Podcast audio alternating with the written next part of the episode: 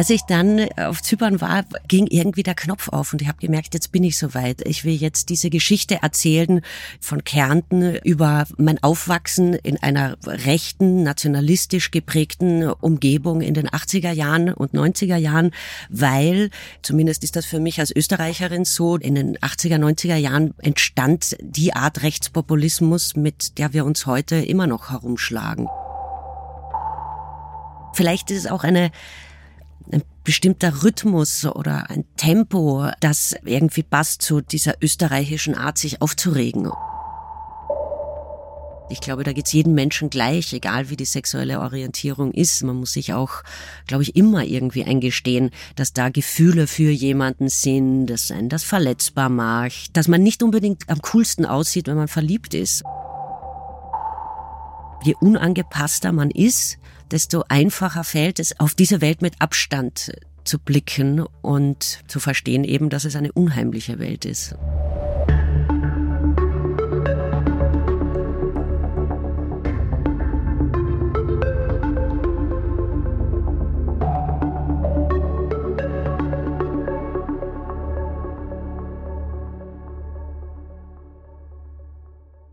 Das ist der Podcast Dichtung und Wahrheit. Ich bin Silke Hohmann und spreche hier mit Autorinnen und Autoren von Surkamp und Insel über ihre Dichtung und über ihre Wahrheit. Guten Tag. Ich freue mich sehr, die Autorin Julia Joost zu begrüßen, mit der ich heute über ihre Arbeit und ihr aktuelles Buch sprechen will. Herzlich willkommen, Julia Joost. Hallo. Julia, du bist 1982 in Kärnten geboren, nach dem Abitur oder wie man in Österreich sagt, nach der Matura, hast du ein Jahr Philosophie in Wien studiert. Danach hast du an die Humboldt-Universität zu Berlin gewechselt und 2008 ein Studium an der Akademie für Darstellende Kunst Baden-Württemberg in Ludwigsburg für Theaterregie begonnen. Da hast du auch abgeschlossen 2011 und dann an der Akademie der Bildenden Künste in Wien bei der Bildhauerin Monika Bonvicini studiert und du warst am Landestheater Niederösterreich Regieassistentin. Dein Theaterstück Rom feiert im April 2024 am Volkstheater Wien Premiere. Und heute lebst du in Wien und in Berlin. Sagt man eigentlich Rom oder ROM? Nein, es ist wirklich Rom. Es geht, es geht um das Imperium. Es ist wirklich Rom gemeint, ja. Ja, jetzt ist dein erster Roman erschienen. Und es ist immer ganz besonders interessant, mit Debütantinnen oder Debütanten zu sprechen. Ein Teil deines Romans, bevor es ein Roman war, hast du beim Bachmann-Wettbewerb in Klagenfurt vorgetragen, hast dort dafür auch einen Preis bekommen, den Kelag-Preis. Mm, du bist so vielseitig unterwegs in der bildenden Kunst, Theater und als Schriftstellerin. Wie ist der Text für den aktuellen Roman entstanden? Wie war der Schreibprozess? Ähm, der ähm, ist entstanden ähm, vor vielen Jahren. Ich habe das, ich habe lange geschrieben an diesem Buch. Ähm, vor vielen Jahren äh, war ich auf Zypern und ähm, und äh, ich schreibe schon wirklich sehr lange, seit meiner Kindheit eigentlich. Und ähm, aber ich hatte nie den Drang zu veröffentlichen, beziehungsweise habe ich auch gemerkt, vor allem in der Phase, in der ich dann so ein bisschen Philosophie studiert habe, dass ich, dass es mir sehr wichtig war, klug zu wirken. Und das hat die Texte regelrecht verhunzt. Und, ähm, und als ich dann auf Zypern war, ging irgendwie der Knopf auf und ich habe gemerkt, jetzt bin ich soweit. Ich will jetzt diese Geschichte erzählen von Kärnten über mein Aufwachsen in einer rechten, nationalistisch geprägten Umgebung in den 80er Jahren und 90er Jahren, weil, zumindest ist das für mich als Österreicherin so, der in den 80er, 90er Jahren entstand die Art Rechtspopulismus, mit der wir uns heute immer noch herumschlagen. Jörg Haider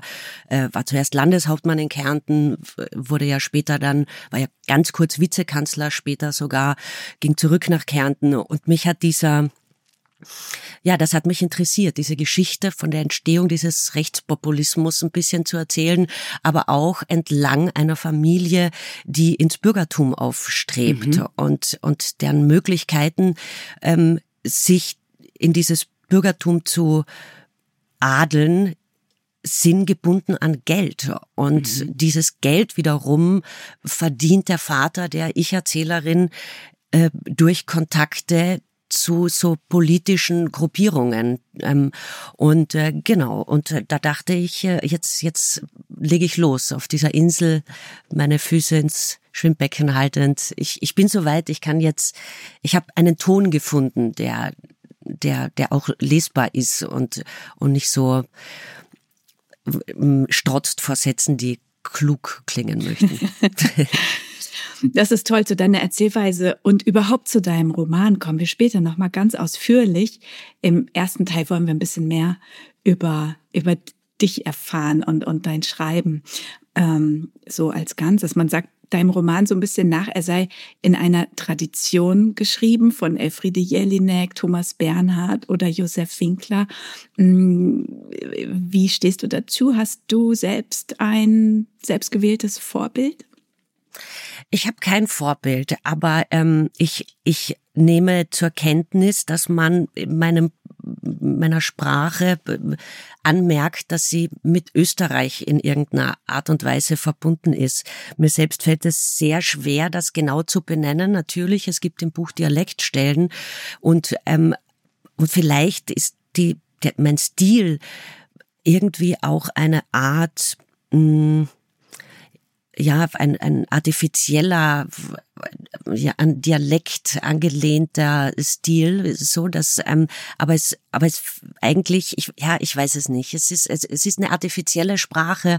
Was daran jetzt genau österreichisch ist, von den Dialektteilen abgesehen, weiß ich nicht. Aber ich nehme schon zur Kenntnis, vielleicht ist es auch eine, ein bestimmter Rhythmus oder ein Tempo, das irgendwie passt zu dieser österreichischen Art, sich aufzuregen oder so. Ich, ähm, ähm, sich sehr unterhaltsam schwer. aufzuregen, ja. Sich sehr unterhaltsam, ja. Der Humor spielt sicher auch eine Rolle, die, die, das ist wahrscheinlich auch sehr, sehr österreichisch. Ich kann mich erinnern, wenn ich Leuten Textstellen zu lesen gegeben habe, dann haben die Österreicher meistens gelacht und meine deutschen Freundinnen und Freunde waren schockiert. Ich glaube, so eine gewisse Linie oder Parallel- oder Traditionslinie gibt es vielleicht auch einfach in diesem Genre des österreichischen Anti-Heimat-Romans oder vielleicht ist es etwas, das möglicherweise so auch nur in Österreich oder aus Österreich erzählt werden kann?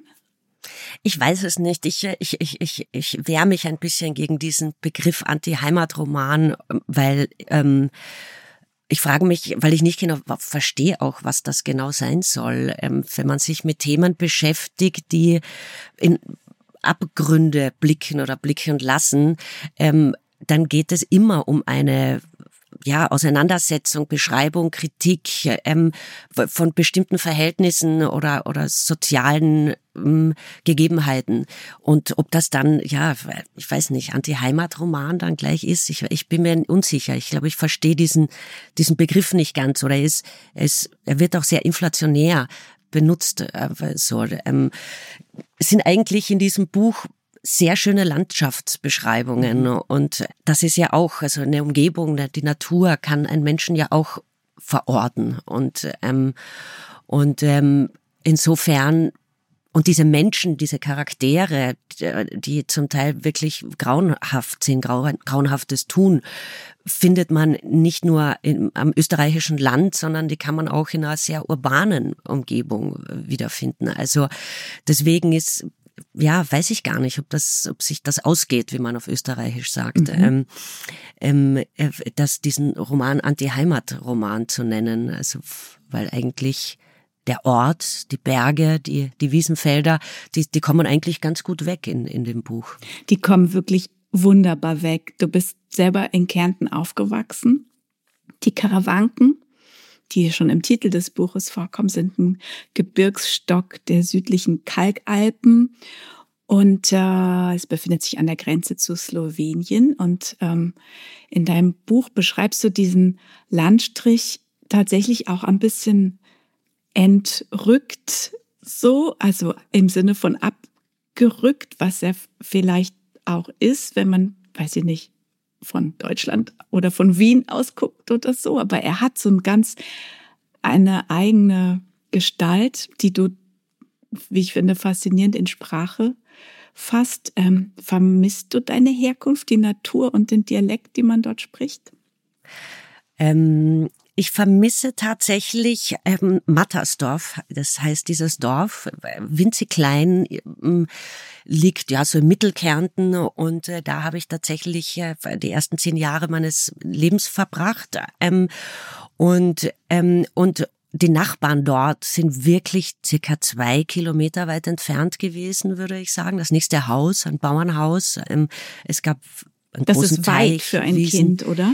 Das Zwei ist Kilometer. sehr weit, ja. Das ist eigentlich gar nicht möglich, dahin zu gelangen, bevor man, bevor die Stützräder vom Rad abmontiert werden, würde ich sagen. Also wenn die weg sind, dann, dann, dann geht's, dann fängt das, dann fängt das Leben an, dann äh, genau, dann, dann kann man, dann kann man zum Nachbarsbauern radeln und dort ja, bei der Stallarbeit helfen oder mit anderen Kindern spielen. Genau. Davor ist es, ist man eigentlich alleine in dieser in dieser Naturumgebung und äh, und ich habe das sehr genossen. Ich habe mich da sehr wohl gefühlt ähm, und auch tatsächlich, wenn ich nach ähm, Kärnten fahre, um meine Familie zu besuchen, ähm, fahre ich eigentlich immer mal mit dem Auto meiner Mutter äh, äh, dort dorthin, um einfach da kurz am Teich zu sitzen und einen kleinen Spaziergang zu machen und mich zu erinnern an wie wie es sich angefühlt hat, als Kind da über, durch den Wald zu laufen. Und äh, also ja, das, das vermisse ich tatsächlich sehr. Ähm, ähm, den Dialekt, den vermisse ich nicht wirklich. Ich habe ihn auch relativ jung abgelegt. Mhm. Also ich bin eben im Gasthaus aufgewachsen, vom Familienhotel, Familienpension. Es gab sehr viele deutsche Touristen bei uns, mit denen habe ich Hochdeutsch gesprochen. Meine Mutter hat auch viel Hochdeutsch mit mir geredet. Und, ähm, und ich habe dann, ich glaube, mit 18 eigentlich gar kein Wort Dialekt, eine Weile gar kein Dialekt mehr gesprochen. Heute mache ich es ganz gern. Wenn jemand mich im Dialekt anspricht, dann finde ich es unhöflich, nicht im Dialekt zu antworten. Und äh, das genau, ich äh, da switche ich dann. Und äh, aber er ist auch ein, ich merke schon, Dialekt ist eine lebendige Sprache und äh, wenn man die nicht übt oder ständig im Ohr hat, gehen auch viele Begriffe verloren, beziehungsweise man kennt die neuen nicht mehr. Und äh, das fällt mir dann schon auf, dass wenn ich in Kärnten bin, sprechen junge Menschen und ich, ich weiß gar nicht, was das eine oder andere Wort heißt. Wie interessant, dass es da dann auch so eine Entwicklung gibt bei etwas, das man ja eigentlich als so Dialekt ist, was das ist immer Tradition und immer alt, aber nee, das lebt ja auch, das das das geht ja auch weiter und ähm, wie wie schön und interessant, dass du es mit dem Gebot der Höflichkeit verbindest und sagst, wenn ich so angesprochen werde, dann erwidere ich das auch so.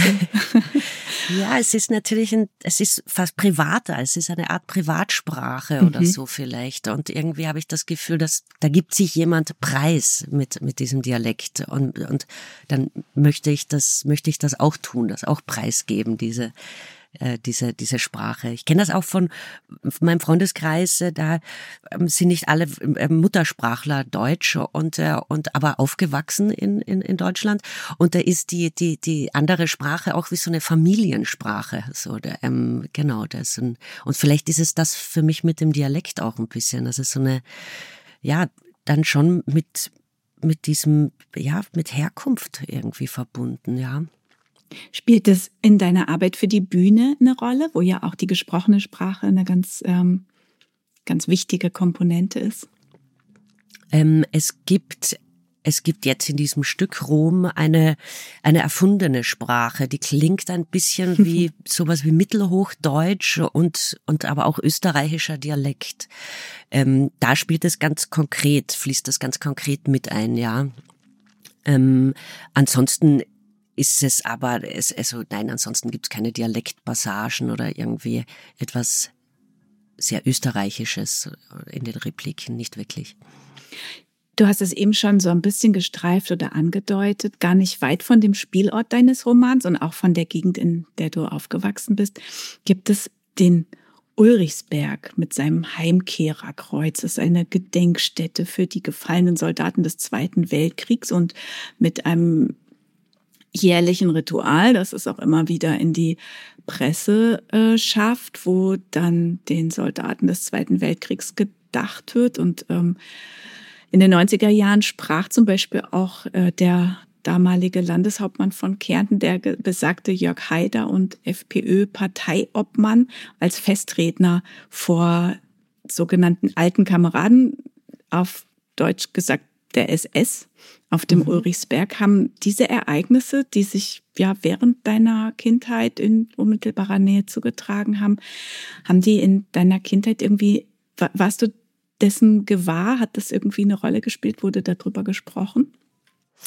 Ähm, ich komme aus einer politischen Familie auf jeden Fall, aber meine Eltern haben rund um die Uhr gearbeitet und von daher habe ich tatsächlich Familiengespräche über Politik kaum mitbekommen.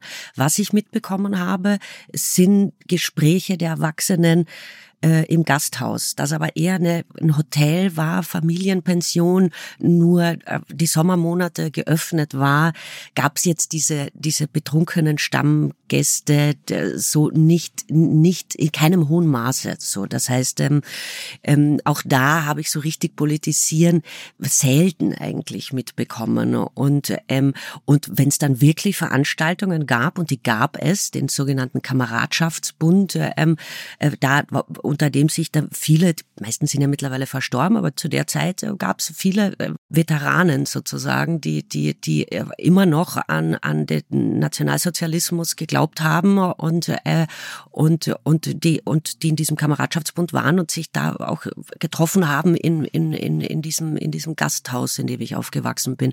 Aber da habe ich längst geschlafen. Also ich habe das nie direkt mitbekommen. Aber ich habe schon mitbekommen, ja eine bestimmte Gruppe um die FPÖ, also die die rechte Partei Österreichs, Freiheitliche Partei Österreichs, äh, ähm, und äh, da gab es immer wieder so ja, den Wahlkampfleiter zum Beispiel, der sich tatsächlich mit meinem Vater des Öfteren getroffen hat, oder es, es gab so einen Uhrmacher, da gibt's immer noch, oder der ist in Rente, aber ähm, ähm, wo sich viele so FPÖ-Politiker getroffen haben und eben auch Unternehmer und äh, und manchmal bin ich da mit meinem Vater mitgefahren nach Wien, das war aufregend, Großstadt, hat mir immer schon getaugt. Und und äh, ich saß da in diesem in diesem in dieser Werkstatt und habe gespielt, aber eben auch mit einem Ohr so ein bisschen mitbekommen, was da gesprochen wurde. Ich kann keine Sätze mehr wiedergeben, das habe ich mir nicht gemerkt, aber aber eine bestimmte Energie habe ich habe ich mir gemerkt, so wie wie ja, die Haltung dieser Männer, die, wie die miteinander reden, wie die aussehen dabei, wie, wie die ihren Wein trinken und so, da, das habe ich mitbekommen. Und das war mir schon als Kind fremd und unangenehm eigentlich. Ja. Eigentlich ganz intuitiv, ne? ohne dass man jetzt so einen Werterahmen hat, an dem man das abgleicht. Das war ein Gefühl. Es gibt ja Verbindungslinien, über die du auch schreibst, von der Zeit des Faschismus über die Zeit, in der dein Roman spielt, also frühe 90er Jahre, bis heute eigentlich. Wie blickst du heute auf Österreich? Oh, das, wir reden natürlich in meinem Freunden- und Bekanntenkreis viel darüber, da die Umfragen, jetzt ganz konkret Wahlumfragen, wirklich ähm, also ja gruseliges ähm, vermuten lassen. Und es ist auch der Parteichef der heutigen äh, rechten Partei ist ein viel größerer, schärferer Ideologe und viel menschenverachtender als damals Jörg Haider. Ähm, ich erinnere mich an die Sanktionen, die die EU gegen Österreich ausgesprochen hat, als äh, Haider in die Bundesregierung gewählt wurde. Und äh, sowas würde heute nicht mehr passieren. Diese Rechtspopulisten äh, schießen viel schärfer und ähm, erlassen auch grauenhaftere Gesetze und ähm, aber das ist alles salonfähig geworden ähm, und äh, es gibt keine Sanktionen mehr, wenn wenn rechte Parteien in die die Regierungen äh, übernehmen irgendwo in Europa. Das ähm, und und ja, diese Salonfähigkeit, die wir ja auch in Deutschland jetzt, ne, mit diesem, ja, acht Kilometer weit entfernt von der Wannsee-Konferenz hat dieses Treffen mit, mit, mit den rechtesten Protagonisten stattgefunden, äh, die, die, ja, unglaubliche Dinge miteinander besprochen haben, ernsthaft miteinander besprochen haben. Ähm, und, äh, ähm, ja, das, also, ich denke, wenn die Freiheitlichen in Österreich die Wahl gewinnen werden und es wird wahrscheinlich der Fall sein, ähm, dann werden äh, äh, Gesetze in diese Richtung erlassen werden, die, der, ja, die, ja, man finden eigentlich, sind das Gesetze, die Deportationen eigentlich ja, ähm, ermöglichen. Und ähm, ja, ich glaube, das ist die Zukunft, in die man schaut in Österreich. Bin ich mir, bin ich leider überzeugt davon. Ich habe einen interessanten Satz gefunden, den du in einem Interview ähm, gesagt hast. Du hast geäußert, mein Minderheitendasein als Tomboy spielte eine Rolle. Ich bin überzeugt, mein Gay-Sein hat mich vor rechter Gesinnung gerettet. Vor Prügel nicht, aber das ist im Nachhinein egal. Wie hat dich dein Gay-Sein vor rechter Gesinnung gerettet? Ähm, naja, das, man stellt ja dann relativ schnell fest, wenn man ein, ein, ein queeres Kind ist, mhm. oder so, ähm, homosexuell, lesbisch, stellt man fest, äh, dass man ähm, dass man in der Vergangenheit eben auch eine Person gewesen wäre, die auf der ja, die, die, die, die deportiert worden wäre oder zumindest das nicht ausleben hätte können, wonach einem ist oder wie man sich fühlt. Und, ähm, und wenn dann diese man umgeben ist von einer Gesinnungslandschaft, ähm, die die liebäugelt mit dieser Vergangenheit, mhm. dann ähm, muss man sich irgendwann entscheiden, ob man das eigene Gefühl und Erleben für richtig hält oder ob man das eigene, das man tief in sich drin verankert spürt, aufgeben möchte, sich dazu zwingen möchte, das aufzugeben, um zu dieser Gesellschaft dazu zu gehören. Und dann stellt man sich natürlich genau die Frage, ne, was ist das eigentlich für eine Gesellschaft? Was sind das eigentlich für Sachen, die da sagen? Was ist, was für eine Welt erfinden die in ihren Gesprächen? So ist das ähm, und man merkt, das ist eigentlich eine unheimliche Welt, die mhm. da erfunden wird. Ähm, und ich glaube, dass viele junge Menschen diese Welt nicht hinterfragen, da hineingeraten, ähm, weil sie in dieser Welt erstmal nichts finden, das sie irritiert. Mhm. So, ähm, es gibt keine Störgeräusche in, in, in dieser Welt, erstmal. Viele steigen ja dann auch tatsächlich irgendwann später aus, weil sie merken, da werden Grenzen überschritten und sind Toleranzen entwickelt worden, die sie nicht mehr gutieren können. Aber bei vielen muss erst sehr viel passieren, dass sie da herausfinden. Ja, also ich glaube, je unangepasster man ist, desto einfacher fällt es, auf diese Welt mit Abstand zu blicken und zu verstehen eben, dass es eine unheimliche Welt ist. Total interessant, auch die Gleichzeitigkeit dieser Erkenntnis wahrscheinlich, ne? Dieses einerseits, was man über sich selbst herausfindet und dann der Abgleich mit dieser Welt, das, das geht ja nicht so, erst ist das eine klar und daraus ergibt sich dann das andere, sondern das passiert ja irgendwie parallel, oder? Ja, total, genau. Das passiert parallel. Man weiß ja auch nicht so genau, ach, Kinder entwickeln sich halt langsam und, und, ähm, und ein Kind äh, macht sich auch keine Gedanken darüber, über so Genderfragen oder so irgendwas, sondern man ist einfach Kind und man ist in einer Spielwelt.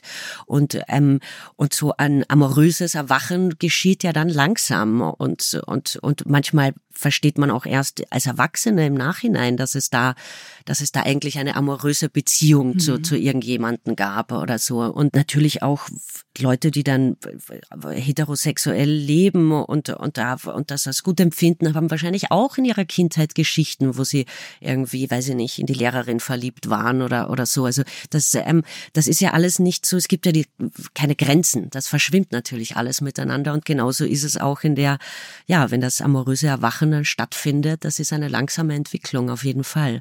Und aber man muss sich da auch Dinge eingestehen in diesem Prozess. Ich glaube, da geht's jedem Menschen gleich, egal wie die sexuelle Orientierung ist. Man muss sich auch, glaube ich, immer irgendwie eingestehen, dass da Gefühle für jemanden sind, dass einen das verletzbar macht, dass man nicht unbedingt am coolsten aussieht, wenn man verliebt ist und und das äh, da das äh, ja, ich glaube, das kennt jeder Mensch und gleichzeitig sind diese ja, diese sozialen rechten Biotope auch sehr, die sind sehr kühl. Die sind, ähm, das, da wird ein Menschenbild verkörpert, das dass keine, bei dem Schwächen nicht existieren, so. Und das prallt dann da natürlich aufeinander. Und da muss man sich die Frage eben stellen, was ist denn eigentlich cool und was für eine Art Mensch möchte ich denn eigentlich sein? Und wenn man da nicht reinpasst, hat man es eigentlich leichter.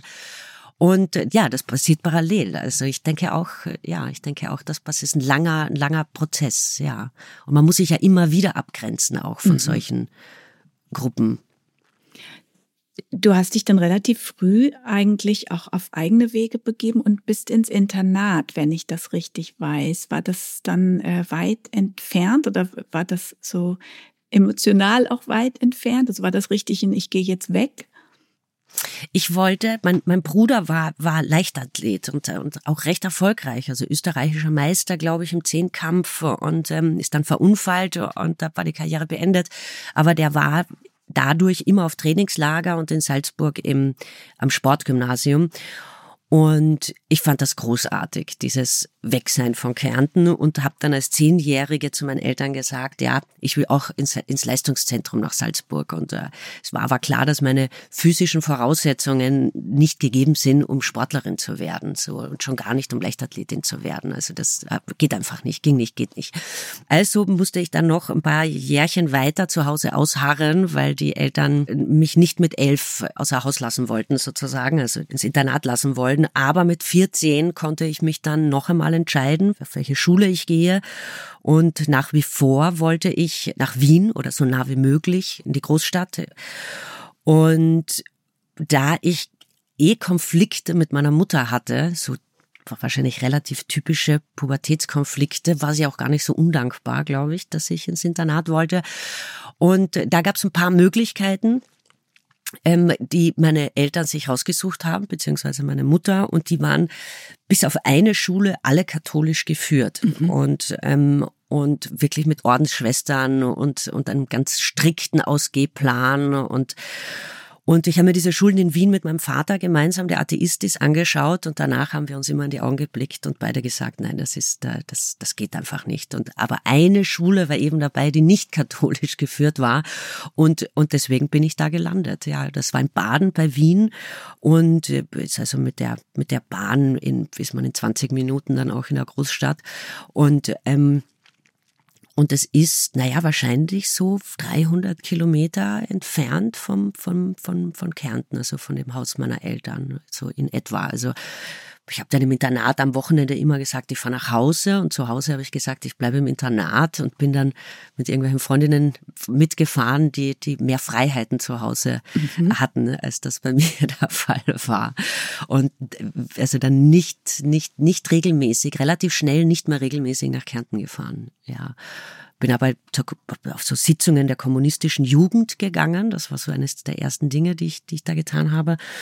Und das hat mir dann, wenn nicht zu Hause war, immer eine große Freude bereitet, mit meinem Vater zu streiten, über Politik zu reden. Und haben da genüsslich aufs Brot geschmiert, dass ich jetzt zu den Sitzungen der kommunistischen Jugend gehe. Was war dann los? Ähm, ja, wir haben diskutiert, also genau, weil mein Vater hat, hat das immer sehr, sehr belächelt, ähm, diese ähm, mein Verlangen danach, äh, Marx zu lesen und, und, und mich mit Lenin zu beschäftigen. Ich habe dann so gut, also ich habe ja nichts verstanden. Ne? Ich, ich habe mit 14 natürlich war ich weit davon entfernt zu verstehen, ähm, was ich da lese. Aber es, aber, aber es, es hat mich, es hat mich angezogen und, mhm. und ich hatte den Willen, das zu verstehen. Ja. So, weil ich das Gefühl hatte, ich muss das verstehen, damit ich Argumente gegen, gegen, gegen, gegen meinen Vater führen kann, der der, der kein schlechter Rhetoriker war. So der, ja, er wusste, wie er, wie er, welche Schräubchen er rhetorisch drehen muss, um seine 14-jährige Tochter äh, mundtot zu machen. Und, und das hat sich dann geändert. Ich, ich hatte mhm. was in der Hand, um zu argumentieren. Und äh, ja, das war super. Ich glaube, was man immer als erstes versteht, ist so, in welche Richtung man äh, gucken muss, damit es den äh, möglichst größten äh, Widerspruch gibt und die meiste Reaktion hervorruft. Ne? Das reicht dann oft auch schon erstmal. Ja, ja, voll, genau. In der Mitte des Podcasts machen wir immer so ein kleines Zwischenspiel. Das sind so kurze Entweder-Oder-Fragen, ähm, ja. die du einfach ganz schnell und spontan beantworten darfst. Nicht allzu ernst nehmen. Ich hoffe, du verzeihst, dass sie ziemlich österreichlastig sind, weil ich einfach nicht so viel anderes über dich bisher weiß. Ähm, genau, das ist wie so ein kleines Ping-Pong und später danach steigen wir dann tiefer ein in dein Buch. Bist du bereit? Entweder ich bin bereit. oder. Okay. Hauptstädte, Wien oder Berlin? Wien. Popsongs. Genie von Falco oder Märchenprinz von ERV? Ähm, Märchenprinz. ERV. okay. In den Bergen Ski oder Snowboard? Snowboard. Mhm. Und auf der Hütte Skiwasser oder Almdudler? Almdudler. Handke oder Handball? äh, Handke.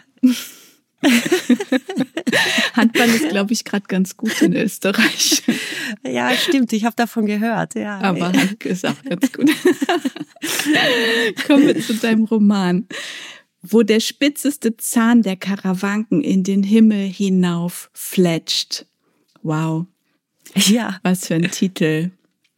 Ich erzähle kurz, worum es geht. Es ist das Jahr 1994 und in einem Dorf in Kärnten ist die junge Erzählerin unter einen stehenden LKW gekrochen. Sie spielt gerade Verstecken mit ihrer Freundin Luca. Und von diesem heimlichen Beobachterposten aus beschreibt sie, was auf dem Hof ihrer Eltern passiert. Zum letzten Mal, denn die Familie zieht um in eine bürgerlichere Wohnung und nach und nach treffen immer mehr Nachbarsleute ein, um beim Umzug zu helfen. Das Kind in seinem Versteck beginnt, über diese Menschen zu sprechen, sich zu erinnern an Ereignisse seines elfjährigen Lebens. Zum Beispiel, dass sie Angst hatte, wegen ihrer kurzen Haare und der Bubenjeans im Katzelteich ertränkt zu werden oder dass sie heimlich in Luca verliebt ist, ihre Freundin. Und es geht um ihr Aufwachsen in einer archaischen Bergwelt zwischen eigentlich Jäger, Stammtisch und Beichtstuhl als nonkonformes Kind, das mithilfe einer zärtlichen Freundschaft und einem Drang und einer Gabe zum überbordenden Erzählen eigentlich ja überlebt, obwohl sich familiäre und auch politische Abgründe überall ringsherum auftun. Dein Buch hat ja diesen sehr schönen Titel, wo der spitzeste Zahn der Karawanken in den Himmel hinauf fletscht und genauso überschäumend wie der Titel sind auch die allerersten Seiten. Wie ähm, bist du denn zu diesem Titel gekommen oder wie hast du dich entschieden, quasi eine, das klingt ja fast wie eine Gedichtzeile, das zum Romantitel zu machen? Dieser Satz kommt auch im Buch vor und ich habe mir überlegt, ich hatte den der Arbeitstitel war ganz lang Franz Ruck, mhm. eine Figur in diesem Roman. Und ähm, ab einem gewissen Punkt habe ich überlegt, ja, was könnte denn ein guter, ein guter Titel sein, der etwas über diese Umgebung auch erzählt und über dieses, ja, über diese Menschen auch etwas erzählt. So was verbindet sie, also was, was spiegelt die Atmosphäre, die Menschen da zum Teil auch erschaffen wieder und was beschreibt aber auch diese Umgebung, in der diese Geschichte stattfindet. Und ich dachte dann an diesen Satz tatsächlich. Ich dachte, das ist eigentlich, beschreibt dieser Satz sehr gut, mit was für einer Atmosphäre es äh, man es da zu tun hat. Mhm. Und ähm, dann habe ich das als Arbeitstitel erstmal gehabt und war ganz neugierig, ob, ob der Verlag so einen ewig langen Titel auch gut findet. Aber, aber es, es stieß auf Anklang und ähm, ja, der Titel ist geblieben. Ich lese mal ganz kurz eine kleine Passage von diesen wahnsinnigen ersten zwei Seiten, die so überschäumend sind eigentlich, wie auch der Titel schon ist. Es ist, ja, wir werden reingeführt in das Szenario. Es ist auch ein bisschen eine Landschaftsbeschreibung, aber ein bisschen auch wie so ein märchenartiger Fiebertraum. Und du trittst hinaus aus dem Wald mit goldenem Schuh, denkst du zuerst, wegen des edlen Lichts, das ihn trifft. Nach links hinüber gehst du, wo eine entwurzelte Urfichte den Waldrand kreuzt wie ein bemoostes Tier im Winterschlaf. An diesem Baum entlang gehst du und geh ruhig mit sicherem Schritt. Du läufst weiter, rechts von dir rotglühender Sand am Tennisplatz. Die Luft darüber flirrend, umsäumt vom dumpfen Klang des Abschlags und von den Geräuschen bremsender Stan Smith Schuhe. Diese Sprache, die sprudelt fast, es mischen sich so altertümliche Worte mit expressionistischen Landschaftsbeschreibungen, dazu kommen Fetzen aus Radiopop-Songs oder auch Mundartbegriffe und das Retro-Modell Stan Smith von Adidas hat auch noch einen Auftritt. Alles findet zugleich statt. Welche Eigenschaften hat diese Figur, die hier als Erzählstimme eingeführt wird? Wie sieht sie die Welt? Ähm, naja, ich glaube, dieses Buch ist, die Ich-Erzählerin ist ja nicht wirklich dieses zehn, elf Jahre alte Mädchen. Das merkt man auch relativ schnell beim, beim Lesen, dass da ein dass da eine erwachsene Person, man weiß nicht genau wie alt, aber es liegt natürlich der, der Verdacht nahe, dass die Person so in meinem Alter ist. Irgendwann weiß man es dann, glaube ich, schon, das steht da noch 82 irgendwo drin, aber es ist eigentlich, wird dieses, diese Ich-Erzählerin wird eigentlich erfunden von einer erwachsenen Person. Ähm, und das ist, glaube ich, irgendwie so ein, ein wichtiger Aspekt, ähm, dass, dass es eine, dass die Ich-Erzählerin eine Erfindung eines tatsächlich einer erwachsenen Person ist, die hinter diesem, hinter diesem Kind äh, steckte ist. Und naja, ich glaube, die 80er Jahre, 90er Jahre sind sehr prägend, auch mit diesem der Schick dieser Jahre, die die die Popmusik, ähm, ähm, die ja der bestimmte ja, bestimmte Marken äh, wurden, glaube ich, groß in, in, diesen, in dieser Zeit. Ein, ein ganz bestimmter Kleidungsstil, auch so Joggingklamotten, die dann plötzlich die Boybands anhatten und, und Girlbands anhatten und, ähm, und aber auch eine, es ist auch die Zeit, ja, in den 90er Jahren, haucht die New Economy ihren letzten Atemzug so. Man schaut positiv auf die Welt, zumindest im Westen es, viel Freiheit steckt auch in dieser bunten Popkultur und in dieser, in, der, in, in dem, was diese Popkultur auch verheißt. So dieses, es gibt viel zu erreichen. Man, es ist ein Kind in dieser, in dieser Zeit schaut man auf eine Welt, in der man, in der alle studieren können, was sie mhm. möchten, so sie denn studieren gehen und sie werden Jobs finden und, äh, und es wird einem im Westen natürlich, ich spreche von Österreich, also da, das ist natürlich ein Riesenunterschied, wo man geboren wird. Aber ich glaube, ja, dieses Mädchen, diese Umgebung schaut eigentlich auf eine Welt mit sehr viel Zuversicht. Und ich hoffe, dass man das da auch sieht, weil natürlich die Geschichten, die dann da stattfinden, sind ganz schön brutal oder mhm. einzelne Schicksale oder ähm, genau. Aber aber im Grunde genommen ist ist dieses der Ton in diesem Buch ist rotzig, ist ein bisschen, ja, ein bisschen, es ist, es ist frech, ähm, aber in diesem da steckt auch die Freiheit äh, der der dieses Kindes äh, drin, glaube ich, gerade in diesem in diesem überbordenden, in diesem in diesem ja, dass die Fantasie manchmal auch ausbüchst und man merkt so als lesende Person wahrscheinlich, ah, naja, das ähm, ob, ob, das kann jetzt aber nicht wahr sein, so oder und äh, ähm, oder woher hat sie das eigentlich mhm. so? Also es gibt immer wieder wahrscheinlich so Momente, wo man sich denkt, was ist da jetzt was ist da, was ist da jetzt eigentlich los mit der Erzählerin? Wohin, wohin führt sie mich da? Ähm, führt sie mich an der Nase herum? Oder ähm, okay, wenn ich das nicht glauben kann, aber stimmt dann das? Also ähm, ich kann mir vorstellen, also oder ich weiß auch, dass es manchen Leuten beim Lesen so so geht. Ähm, und ich glaube, das hat auch viel mit der Freiheit zu tun, mhm. die diese Ich-Erzählerin spürte. Da ist ein, da ist ein großer Innenraum, großes Innenleben. Vielleicht auch, weil diese Außenwelt ganz schön spitze Zähne hat. Ja, das ist ein schöner Begriff, der äh, große Innenraum. Den hast du dann aber mit deiner Erzählform eigentlich sehr, sehr beschränkt. Und das ist ein toll, also das ist sehr spannungsreich, finde ich. Die Erzählform des Romans ist so, dass die gegenwärtige Handlung wirklich in nur wenigen Minuten spielt, während des Rückwärtszählens beim Verstecken. Die beiden Mädchen spielen, Luca zählt von 100 zurück und die Erzählerin hat eigentlich in Ermangelung eines besseren Verstecks sich einfach da mal unter den LKW verkrochen bleibt sie dann aber auch gar nicht. Aber eigentlich die meiste Zeit des Buches sitzt sie da. Das sind ein paar Minuten. Von dort aus kommen dann die Erinnerungen, die Assoziationen, die Abschweifungen, die Anekdoten. Wie kam das zu der Entscheidung für eine solche sehr, ähm, sehr begrenzte Form, dieser Rahmen, innerhalb dessen dann alles passiert, der ist sehr eng. Ist das nicht eine große Einschränkung oder ist das im Gegenteil eine große Freiheit?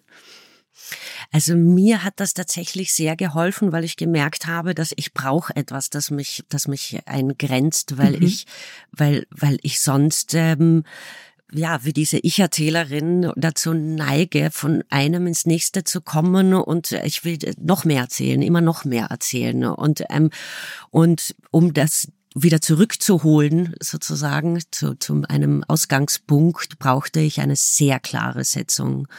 Das ist so der Grund, warum es ja zu dieser Strenge da gekommen ist. Und aber auch, weil es mir wichtig war, dass die Freundin Luca da auch eine klare Position bekommt, die sich irgendwie durchs ganze Buch zieht. Also es, die müssen sich dann ja auch verabschieden. Das sind die letzten Stunden, die sie miteinander verbringen. Mhm. Und ähm, und da spielen sie im Verstecken miteinander, genau. Also dass, dass das eine ja, dass, dass Luca da so bleibt, immer, dass immer, immer irgendwie da ist, auch wenn gerade nicht über sie geschrieben wird und nicht an sie erinnert wird von der ähm, mhm. Ich-Erzählerin, dass sie trotzdem in der Setzung da ist. Genau, sie klingt sich dann immer mal wieder ein mit dem Rückwärtszählen und einmal kräht sie auch wie ein Hahn, was ich sehr süß fand. Einfach, dann wacht man kurz so auf wahrscheinlich und sie baut da so einen kleinen Witz ein. Überhaupt ist diese Beziehung der beiden so äh, toll und es ist eine Liebesgeschichte, aber eigentlich reicht der Begriff Liebesgeschichte vielleicht auch gar nicht aus. Es ist ja ähm, eine Spielfreundin, Luca aus Bosnien.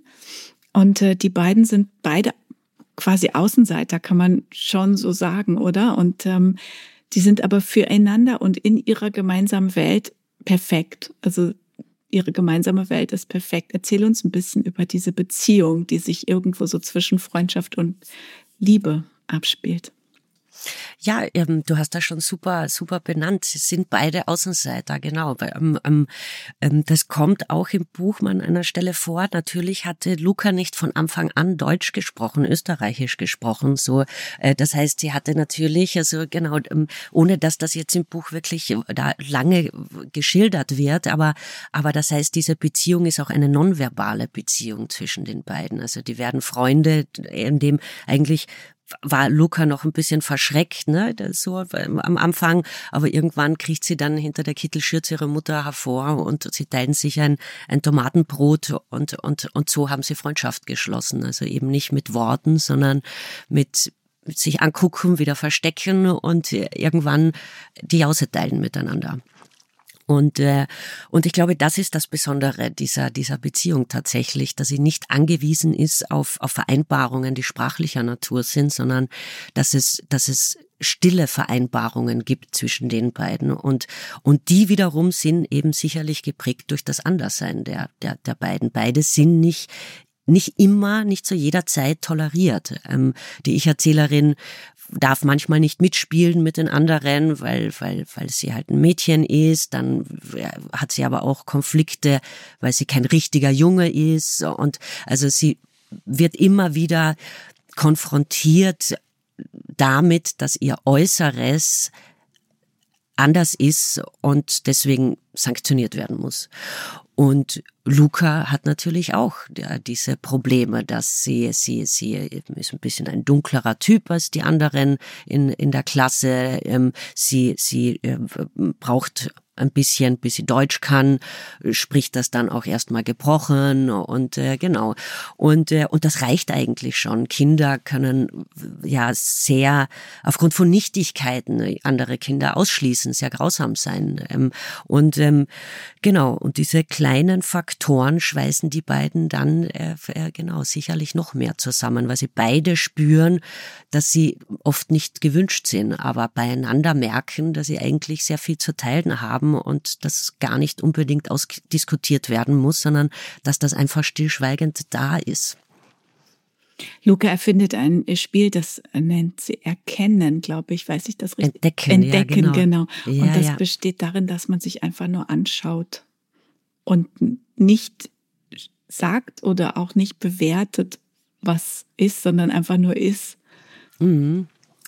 Ja, genau, weil dieses, ja, weil sie natürlich immer bewertet äh, wird, so da, ähm, genau, ähm, wenn man, wenn man sichtbare, etwas Sichtbares, etwas an sich hat, das, das offensichtlich nicht so ist wie, wie bei der Mehrheit, dann wird man wahrscheinlich diesen fremden Blick sehr spüren. Mhm. So, der, ähm, ich glaube, als Frau kennt man das auch sowieso, ne, was wie Blicke sein können und ähm, und welche Art Blicke man man zu, an welcher Stelle, an welcher, in welcher Verfassung, an welchen Orten gerne nicht hätte, so. Und dieses Neutrale angeschaut werden, dieses sich begegnen, äh, so, ähm, ein Ereignis zulassen, also ne, etwas, ein Zufall, also zu ermöglichen und äh, eine Begegnung ist, ist ja ein schöner Zufall, wenn man, wenn sich Augen treffen, man sagt Hallo und dann 20 Jahre später sitzt man beim Café und, und, und sagt sich, ah, damals haben wir uns zufällig kennengelernt oder so. Mhm. Und, oder in Gesprächen, wenn man gemeinsam spricht miteinander und man braucht eine bestimmte Energie miteinander, um, um, um was rauszufinden. So, man, man, man geht aus einem guten Gespräch dann schlauer raus, als vor zehn Minuten erst mal reinging oder so. Mhm. Genau, das verbinde ich mit dieser, mit dieser Passage eben, dass so dieses einfach eine Neutralität, ein, ja, einfach nur sein dürfen. Mhm. So. Und das, ja, aus, aus diesem, aus nichts entsteht was. So. Was mich an deiner Erzählfigur sehr begeistert hat, ist, ähm, also zum einen natürlich die, die Fantasie und auch so ein bisschen das Ungestüme, ähm, und dabei aber, wie klar sie manche Dinge sieht. Zum Beispiel, sie blickt auf die Generation ihrer Großmutter und ihrer Mutter und sie erkennt, dass es da eine Traditionslinie des Unglücklichseins und des Enttäuschtseins gibt, mütterlicherseits. Also es ist immer so, die Mutter ist enttäuscht über die Tochter und die ist dann auch wieder enttäuscht von ihrer Tochter und so weiter. Weil die Töchter eben offenbar nicht die Rollen erfüllen, die die Mutter für sie ausgedacht haben. Und sie erkennt, dass das auch auf sie selbst zutrifft.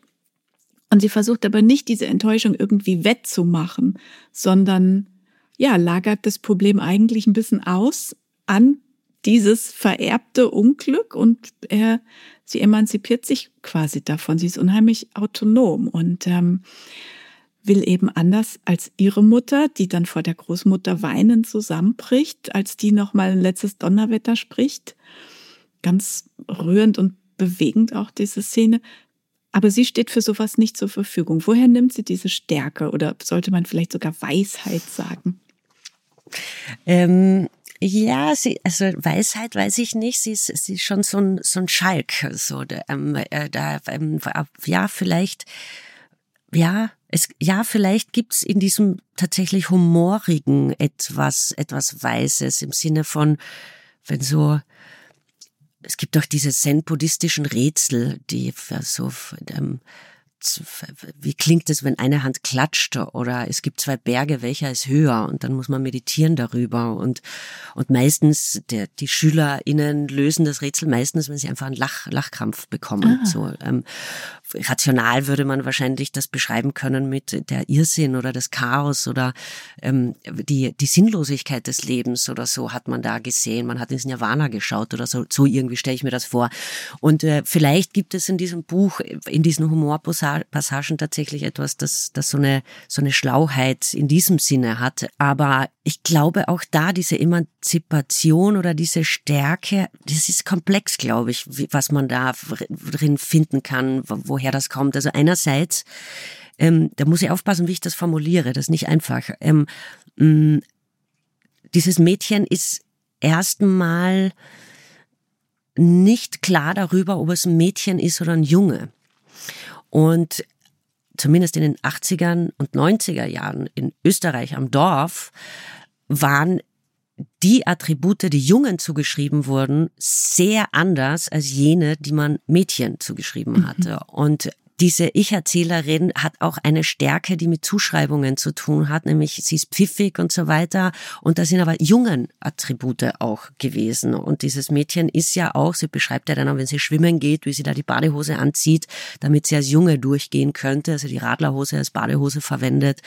Und äh, also sie geht, sie wird sehr oft als Bub gelesen. Und als Bub darf sie frech sein und sie darf schnell auf Bäume kraxeln und auch mal schlimme, schlimme Sachen tun und ja, clever und stark und schlau sein.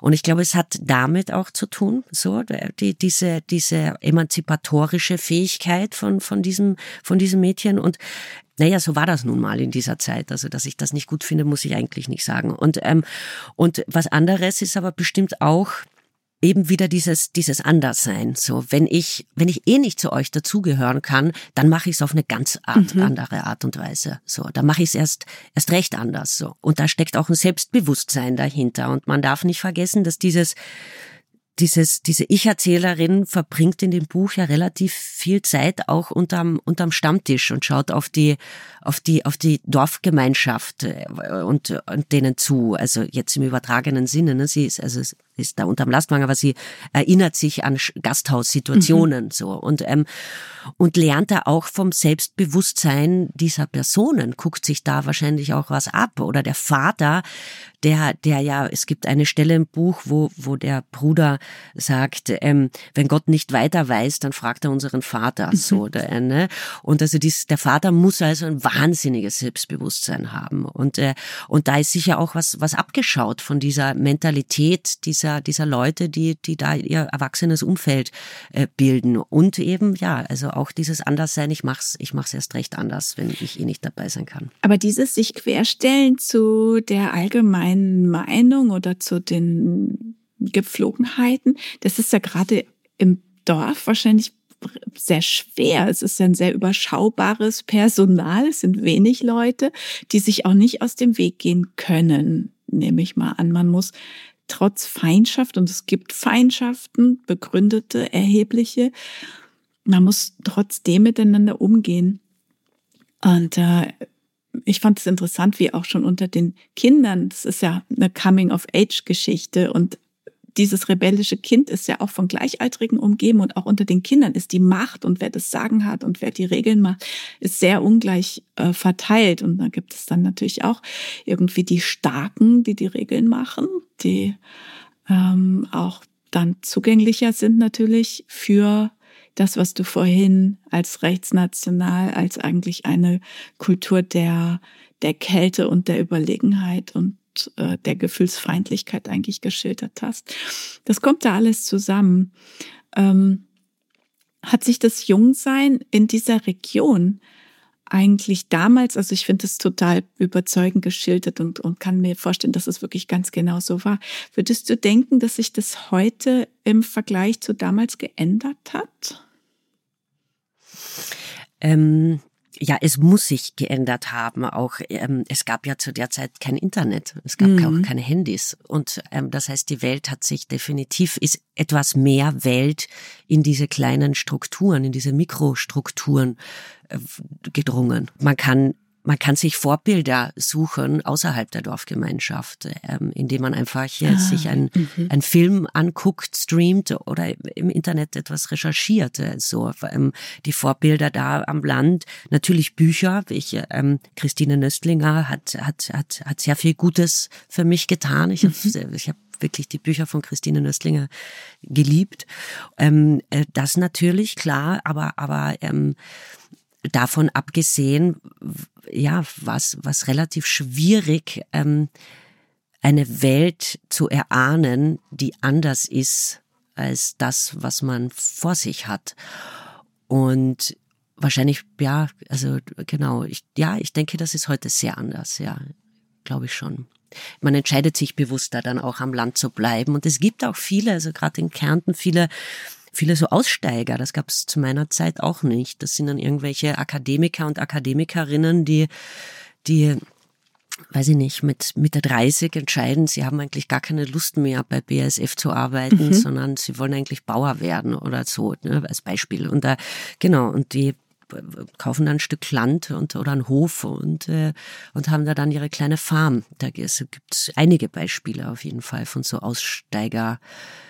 Typen ähm, und äh, und das war das war zu meiner Zeit anders. Die Bauern waren anders. Das war alles ein bisschen grober und ein bisschen ja härter und ähm, ja ähm, eine andere Notwendigkeit so steckte auch, glaube ich, dahinter. Ja, und auch Möglichkeiten, wie du sagst. Es ist ja nicht, äh, gab ja nicht so viele, äh, man kann es so machen, aber man kann es auch anders machen. Ja, ich glaube, das meinst du mit Notwendigkeit wahrscheinlich. Es gibt in deinem Roman auch sowas wie magischen Realismus, so ein ganz kleines bisschen zumindest. Vielleicht ist das auch der kindlichen Perspektive geschuldet, aber ähm, immer wenn was unaussprechlich Schreckliches passiert, und das kommt gar nicht so selten vor, dann flattert ein Rotkehlchen ins Verderben. Ähm, dann gibt es auch noch eine Rotbuche, auf die die Ich-Erzählerin fliehen kann, wenn es Ärger gibt. Was ist das Besondere für dich an Rotkehlchen und Rotbuchen? ähm, das, das, das Rotkehlchen, ja, das Rotkehlchen ist so ein bisschen ein, ein Religionsstellvertreter in, im, im Buch. Also genau da, ähm, genau, da, gibt eben diesen Mythos, dass das Rotkehlchen mal ein Sperber war und ähm, ein, ein Tropfen Blut von Jesu Christi hat dem Rotkehlchen den Hals gefärbt, das Kehlchen gefärbt. Und ähm, genau, und dann, ja, gibt es eine Jona-Geschichte, die Wahlgeschichte sozusagen erlebt das das Rotkehlchen. Also genau, das sind also das ist das Rotkehlchen ist aufgeladen von so einer mit so einer ähm, katholisch-christlichen äh, Mythologie sozusagen, genau. Ähm, und ähm, die Rotbuche, äh, das ist tatsächlich, da habe ich, ähm, die bringe ich nicht mit dieser, mit dieser Religiosität oder diesem katholischen in Verbindung, sondern die ist einfach ein Zufluchtsort, auf dem man ja auch nicht gleich drauf kann. Das heißt, auf den Baum zu steigen ist, das dauert. Man muss, mhm. man muss, man muss die Stärke entwickeln und die Größe entwickeln, um auf einen Baum rauf zu können. Und dann ist es super, weil wer nämlich nicht auf den Baum kommt, sind die Eltern. Und, ähm, und äh, also man kann sich da super aus der Erwachsenenwelt zurückziehen und für sich sein soll. Und ja, das Katholische spielt, es gibt diesen Pfarrer natürlich auch im Buch, ähm, wobei der relativ wenig Katholisches eigentlich, außer dass da ist dieses Ritual, so, dass ähm, es gibt eine Bestattung oder, oder er nimmt die Beichte ab, also diese, diese Rituale, diese, diese die praktiziert er natürlich, ähm, aber eigentlich trinkt er auch einfach seine Schnäpse im Gasthaus. Und, ähm, und er ist eigentlich ein sehr gütiger, menschenfreundlicher Mensch, der auch sehr weltliche, gute Ratschläge äh, hat. Ne? Also als die Mutter ihm einmal beichtet, wie sie eigentlich mit ihrer Frauenrolle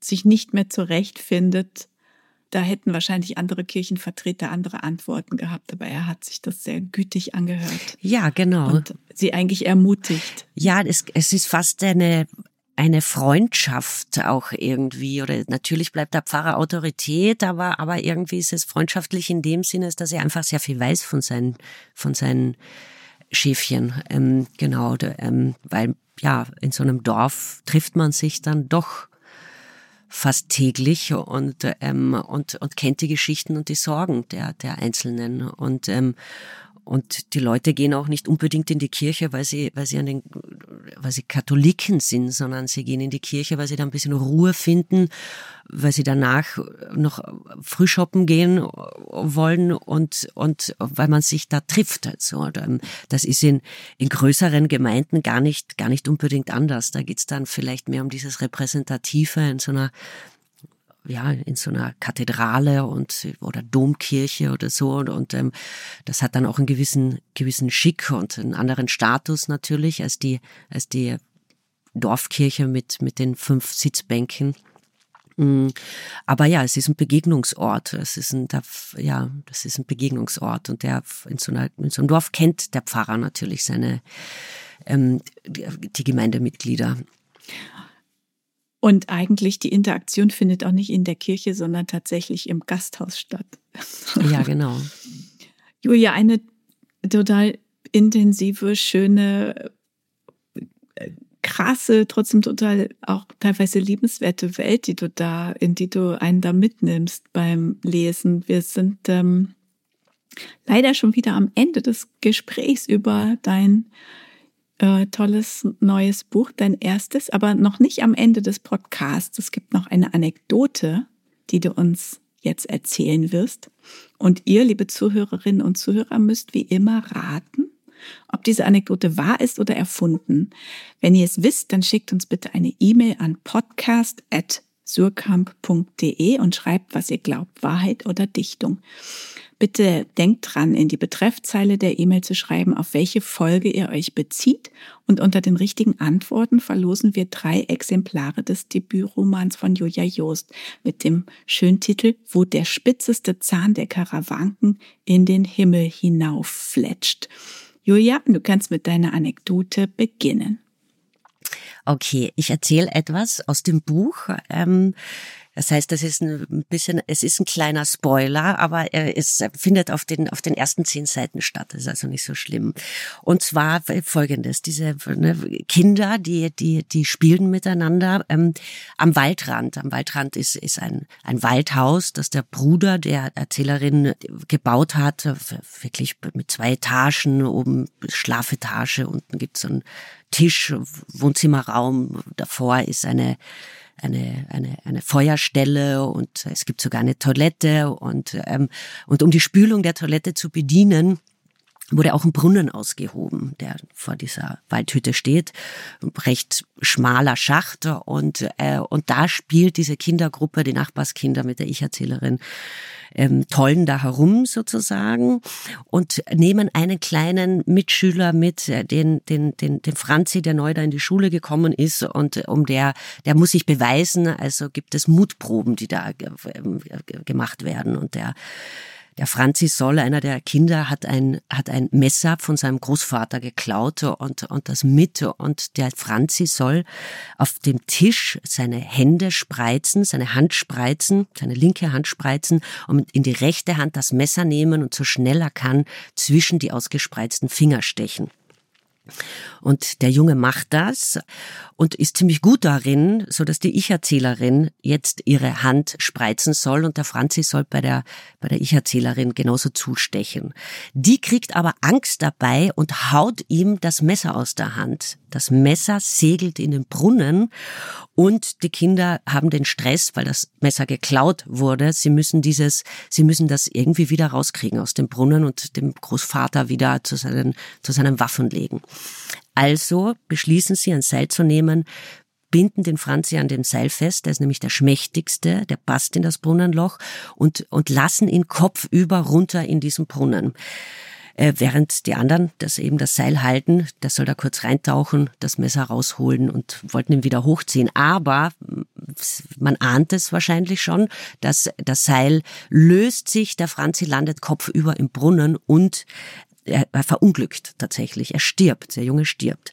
Die Feuerwehr kommt, verbreitert das Brunnenloch und zieht den Jungen heraus und jetzt die Frage, das Eigenartige ist, in diesem, in diesem, in diesem Kinderbauch steckt das Messer, das er hätte heraustauchen sollen. Und äh, die Mutter zieht das dann heraus und auf der Klinge steht, meine Ehre heißt Treue. Aber die Frage ist jetzt sozusagen, äh, kann das sein, dass, dass dieses, dass dieses Messer da in diesem, in diesem, in diesem Bubenbauch äh, da drin steckt? Also ist das, ja, habe ich das, habe ich das erfunden oder, oder ist es eine tragische, äh, wahre Geschichte? Auf jeden Fall war das ein Fall fürs Rotkirchen. Da taucht es zum ersten Mal auf. Ja, genau. Ja, Vielen genau. Dank für die Anekdote, Julia Joost. Hier an der Stelle noch der Hinweis, dass wir in den Show Notes wie immer einige Buchtipps auflisten, die sehr gut zum Debütroman von Julia Joost passen. Vielen, vielen lieben Dank für dieses Gespräch, Julia. Schön, dass du hier warst. Ja, ich sag auch vielen Dank. Ja, hat mich sehr gefreut. Ich möchte an dieser Stelle wie immer noch darauf hinweisen, dass ich mich freue, wenn ihr den Podcast abonniert und uns eine Bewertung dalasst. Alles Gute, tschüss, bis zum nächsten Mal. Tschüss.